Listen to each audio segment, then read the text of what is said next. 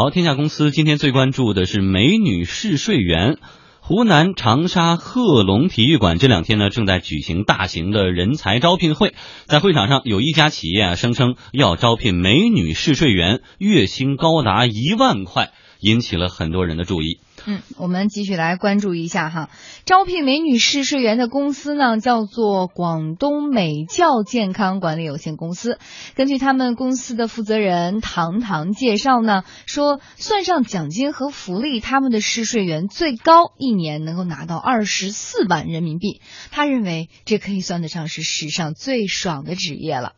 二零一五年是史上最难的一个毕业季。我们毕业人数的话呢，有七百四十九万人口。那么这些大学生找工作很难，试睡员的话呢，被称为史上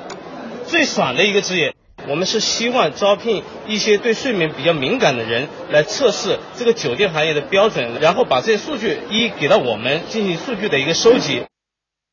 公开资料显示，这家招聘的这个公司啊，主要业务是销售睡眠精油、睡眠面膜等等产品。但是公司方面表示，最近他们准备在杭州开发酒店业，因此呢，需要招收一批酒店试睡员。而且这份工作也不轻松，平均每个月至少要进十家不同的酒店体验，每次还要写出五千多字的调研报告，包括酒店的各种评价啊、系数啊，比如酒店的床多高多大，马桶用的是什么牌子。室内的噪音一般是多少分贝？然后呢，将这些上报到企业，然后呢，让自己的酒店在改善上就要予以借鉴了。那么，尽管这家公司如此高调招聘，哈，引来很多人围观，但是真正愿意面试的人却不多。有媒体翻查呃发现，昨天上午呢，仅有两名男士去现场进行面试。一位长沙的女大学生告诉我们天下公司记者说，市区的街头也有人在招聘美女试睡员，但是她觉得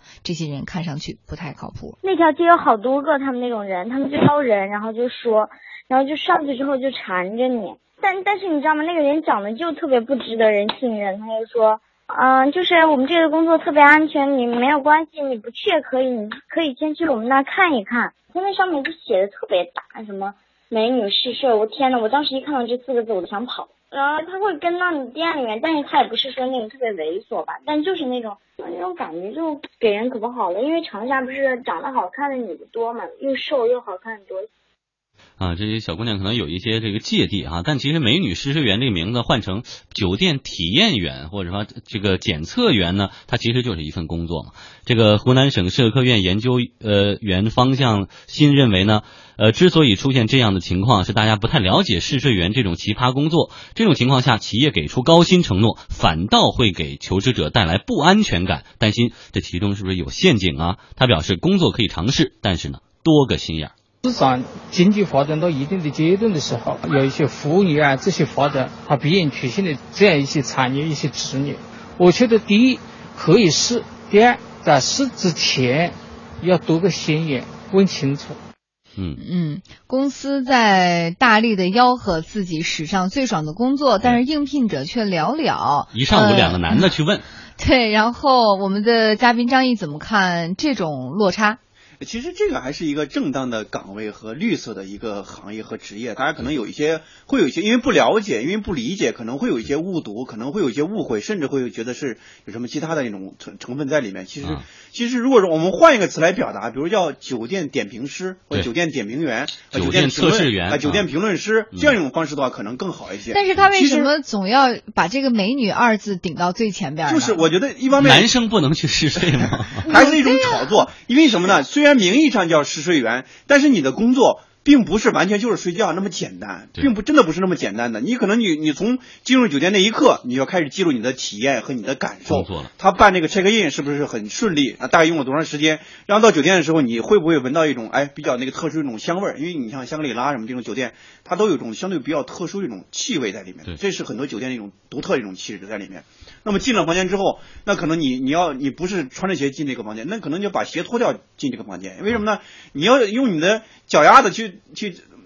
测量一下白袜子脏不脏？对对，它那个地面上是不是清洗的很干净？就很多很多这种细节在里面，它不是一个简单的一个就是睡一觉然后写个报告这么简单的，它很很辛苦、很复杂的一个一个事情，不是说这个钱多啊，这个活少这样一个工作，它其实是很很复杂、很很系统、很很非常系统化的这样一种工作体验在里面。嗯我跟我曾经跟一个职职业这种呃酒店应该叫检酒店检评员嘛聊过，很辛苦，非常累，可能一天可能有时候要要跑一两个酒店嗯啊、白天可能就是做一些常规性的一种测试，然后晚上的话可能在那个酒店住一宿。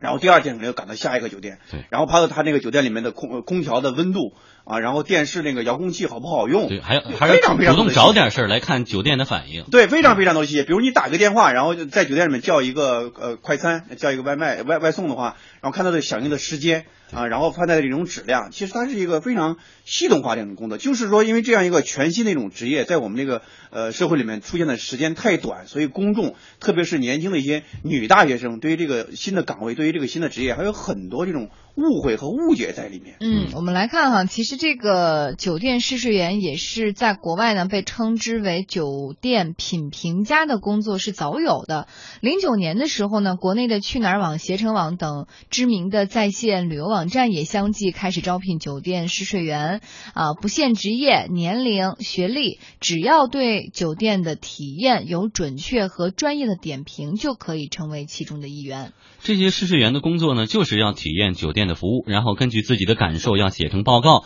交给公司以后在网上发布，呃，也是给。众多的网友提供一点借鉴。此外呢，还需要收发回复用户邮件和问题，不定期接受媒体采访，维护个人博客，分享第一手酒店图片与影片等等。有试睡员说他们的身份特殊，因此呢，可以给出更加客观的评论。我们其实既不是酒店的从属者，然后又跟普通的消费者又不一样，所以我们是比较了解的，了解得到酒店行业的这种艰辛的程度，但是我们可能对也是具有一个消费者这种比较挑剔的眼光，所以我们作为第三只眼睛去看的话，可能会更准确一些。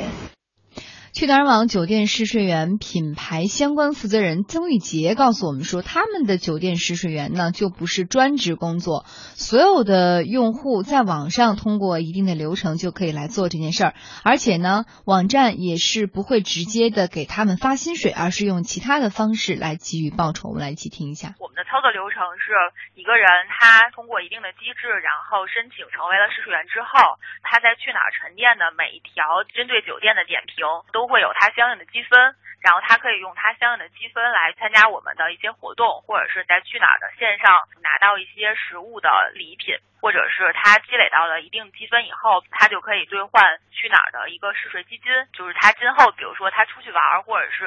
什么一些其他的情况，他去住了酒店，那么他可以来去哪儿来报销。孙玉杰还说，经过几年的发展，他们的试睡员队伍呢已经越来越年轻，并且呢有专业化和多样化的趋势。其实我们现在有大概七千左右的这种试睡员嘛，就是我们会有很多不同类型的试睡员。就比如说之前有一阵儿在旅游行业挺火的，有一个八零后夫妻，然后自己就是去东南亚旅游丢了钱包，然后就但是通过试睡的方式一直在东南亚待了三十天。然后包括我们的试睡员团队里也有很多真的很专业、很资深的那种酒店达人，他们能把酒店的文章写得非常的。深入，然后并且对酒店的描述非常的到位，然后包括我们的试睡员里还有对某一种单一类型的酒店非常专业的，比如说有的试睡员对客栈真的非常专业，就是有很多很有意思的人，就是一起在玩试睡员这个里面。嗯，但是呢，现在也有专家认为说，酒店试睡员只是一个新职业的雏形，还不能称之为新职业，因为它还没有得到一个长时间的检验，也没有具体的国家的相关标准啊。我们来跟今天的嘉宾张毅来探讨哈，因为之前的时候我们在节目当中报道过，就是有些酒店试睡员，呃，在某种程度上是成为某些网站的付费的买手。啊，付费的枪手啊，他要求你去写一些什么东西，但是你是带着某种往好了写的这个方式去的，有一些灰色的利益链在里边。被收买了吗？对对对对对，所以说，呃，在这个行业一开始的时候，它的这个状况也是比较混乱。它是一个新职业，引起大家关注，但是这个行业又很乱，也存在着很多的一些这种灰色地带，反而导致大家对这个行业一开始的一种不信任。啊，那目前你觉得这种情况在未来有所改善吗？这个职业有它的必要性吗？我觉得还是挺有必要性的，因为我们现在出差啊、外出订这个酒店的话，应该说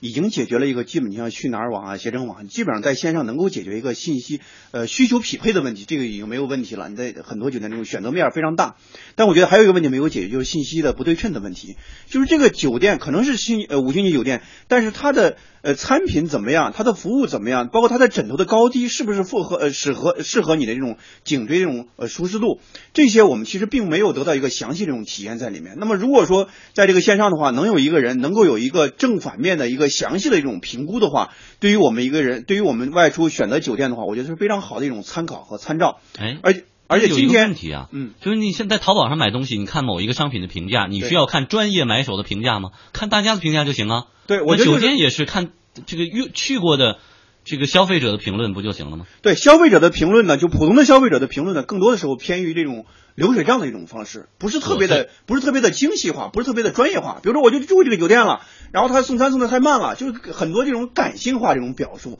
但是如果说职业这种酒店点评师的话，他可能会给你很多非常细致化的、非常专业化这种表达。而且今天有一个有一个信息非常重要，就是人社部发布了一个什么叫叫职业大典。就中国的职业大典，在这个职业大典里面，大概有八百多个职业就取消掉了，嗯消失了，嗯然后新增了大概三百七十四个新的这种职业。我想可能像未来的话，现在可能还没有收录进去。未来的话，像试睡员啊，像海外代购啊，像自媒体运营者呀、这些岗位，我觉得可能都会成为一个新的一种职业。嗯这种新的职业这种发展，代表了我们社会这种进步和经济发展这种需求。嗯就是我们人的这种消费在升级，这种个性化的这种需求，一定会带来很多个性化这种供给，嗯是吧？比如说我们在网上购物的时候都有这样一种习惯，我们先不一定看这个价格和品牌，一定先看有多少人评论，评论好评多少，差评多少。如果说差评特别多的，马上就翻过去去买其他的产品了，然后再看价格和品牌。所以这种评论特别特别的重要。这种评论代表什么呢？就是我们现在已经进入一个体验经济的时代，或者叫共享经济这个时代。在这个时代里面，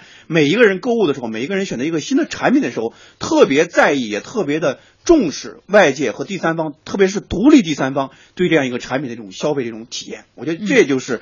酒店点评师的它的存在这种价值和意义。嗯，而且呢，我们现在看到，其实随着这种社会的发展和一些新兴事物的出现，很多的新的职业也随之的应运而生。比如说，有公司现在要开五十万的年薪招这种游戏测评师，根本就不看你的学历，只要游戏玩得好，能够给一些建设性意见哈，就有机会入职。还有就是日本催生了一个新的职业，叫做闻臭师，是为什么呢？是因为日本是少数对空气当中的异味儿制定了法律的国家，而这些闻臭师呢，职责就是监测和分析空气当中的异味，来支持环保工作，年收入也不低，能够达到十二万到二十五万元人民币。那张毅怎么看？就是在这目前这种大的环境之下，不断的去新生出一些新的职业、新的事物，而似乎年轻人对于他们的接受度还是很开放的。嗯，对，以前很多我的一个好朋友，就是她的我我妹妹的闺蜜，她现在就不上班了。其实她本身也有一个很好的工作，在邮电系统工作，然后现在就辞职了，就什么开一个小店，开微店，自己做这个蛋糕，然后现在每个月流水大概一万块钱，比她上班还舒适。基本上就是好朋友，人家口口相传买的蛋糕，确实无公害，每天自己去亲自去进货，然后自己做蛋糕，然后在小店里去卖。我觉得这就是非常好的一种新的这种职业是不。是要工商质监部门给个什么执照啊？对呀、他也没有税，也没有税，然后工商也不来查他，有很多新的这种职业，比如像那个陪你跑步的人，因为我现在最近在练那个马拉，我练在马拉松，然后现在那个，因为我练马拉松呢，你就进了一个圈子嘛，然后圈子里面就有人给你推荐说，哎，你要不要找个人陪你一块儿跑？我说什么意思啊？就他一个小时人家给付费的，要是给你多少多少钱，然后帮你去跑，然后帮你去调整，帮你去怎么调整呼吸啊，帮你去建议搞买一些什么装备啊，然后你大概前五公里怎么跑，后十公里怎么跑，非常专业化这种指导。你按时间给人家付费，对，按时间给人付费。有比有一个特别知名的叫陪跑员，叫陈鹏斌。啊，陈盆斌特别有名百人百天的这个马拉松，他之前一直在网上做直播。对，前段时间嗯他陪着那个那个张朝阳，然后刚跑完张朝阳人生的第一个马拉松啊，第一个全马。那个那个这个人非常的专业，他也是非常传奇的一个人物。早年间的时候，曾经一个人参与过一百零九公里那种极限跑。啊，然后他现在基本上说职业，对，现在基本上就靠跑步去挣钱了，就是陪跑，陪跑一族。我们每个人可能靠跑步去锻炼，但是他人家呢是靠陪别人跑步，特别是陪名人跑步去挣钱。我这就是新兴这种产业，这种新兴的职业和新兴这种就业方式的话，让我们的就业的这种层次越来越多元化。对，每一个人可能我不需要依托一个公司，依托一个机构，依托一个组织，需要和你签订一个劳动合同来形成一种就业，那我就靠自己的力量，我靠我自己的本事，我就可以养活自己。确实就是一种零工经济。比如说上午我就自己开自己家私家车去运几单这个坐几单专车的晚上陪你跑步，呃，晚上就跑步，在这个傍晚呢就给谁家遛个狗，一次遛三条，每一条多少钱？或者他平时在可以给人家。什么这个青草分析师啊，逛街陪购师，就这种零工经济慢慢就产生了。对，比如说还有那个梁静，如果说你没时间那个你的宠物的话，然后有人帮你去养这个宠物是吧？这些帮你去这个带着的带宠物，这都是一个新的职业。我觉得这种新的职业告诉我们，就是目前我们就业压力非常大，大概一年有七百多万，将近八百那种就业人口。如果加上没有就业大学生的话，一年一千多万人口这种待就业的这种状态。那么说。这种新兴的一种自由职业这种出现的话，让就业能够得到一种更加充分的一种保障，同时我觉得让创业也有新的一种可能性，就是通过自己这种能力，通过自己这种人脉，通过自己这种经历去实现一个以自我为中心的这样一种创业。嗯，世界那么大，工作那么多，去尝试一下挺好的。